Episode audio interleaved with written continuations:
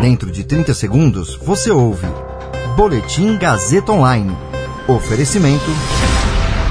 Se você tem muito o que dizer e quer escolher uma profissão para dar voz às suas ideias, a Faculdade Casper Libero é o seu lugar. Jornalismo, publicidade e propaganda, relações públicas, rádio, TV e internet. Todas as possibilidades abertas. Acesse casperlibero.edu.br e conheça as infinitas rotas que o mundo da comunicação oferece. Comunicação é mais do que uma escolha, é um modo de existir.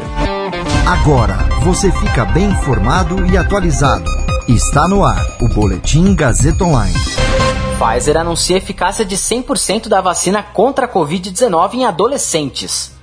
Policiais processam Trump por invasão ao Capitólio. Meu nome é Caio Melo e você ouve agora o Boletim Gazeta Online. Os laboratórios Pfizer e BioNTech anunciaram que sua vacina contra a Covid-19 demonstrou eficácia de 100% nos adolescentes com idades entre 12 e 15 anos. O imunizante já tinha autorização para ser aplicado em jovens a partir dos 16 anos.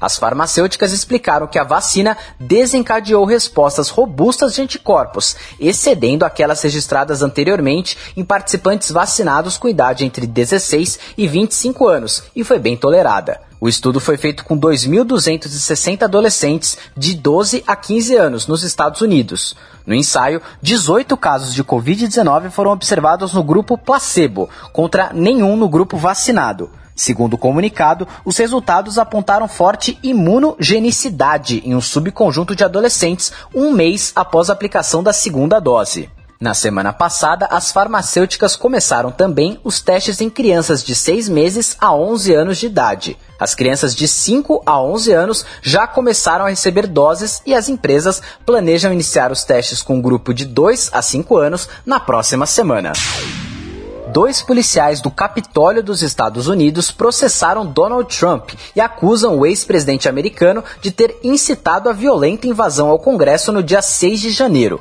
Um policial morreu e dezenas ficaram feridos nos ataques.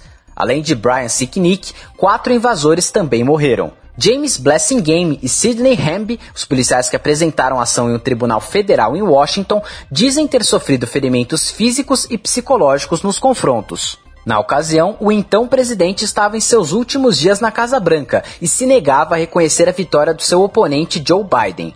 A invasão ocorreu após discurso de Trump e durante a contagem oficial dos votos do colégio eleitoral, procedimento que deveria ser uma mera formalidade. Blessing Game, um policial negro com 17 anos de serviço ao Capitólio, afirma que foi ferido na cabeça e nas costas e ainda sofre as sequelas psicológicas do ataque. Ele também diz que foi alvo de agressões racistas por parte dos seguidores do ex-presidente. Hamby, que trabalha há 11 anos na sede do Congresso americano, diz que sofreu ferimentos nas mãos e joelhos depois de ter sido pressionado contra as portas do Capitólio. Ele também diz ter sido atingido com produtos químicos no rosto e no corpo durante o ataque. Blessing Game e Hamby pedem compensações de ao menos 75 mil dólares cada um, cerca de 430 mil reais atualmente, assim como um valor não revelado por danos punitivos.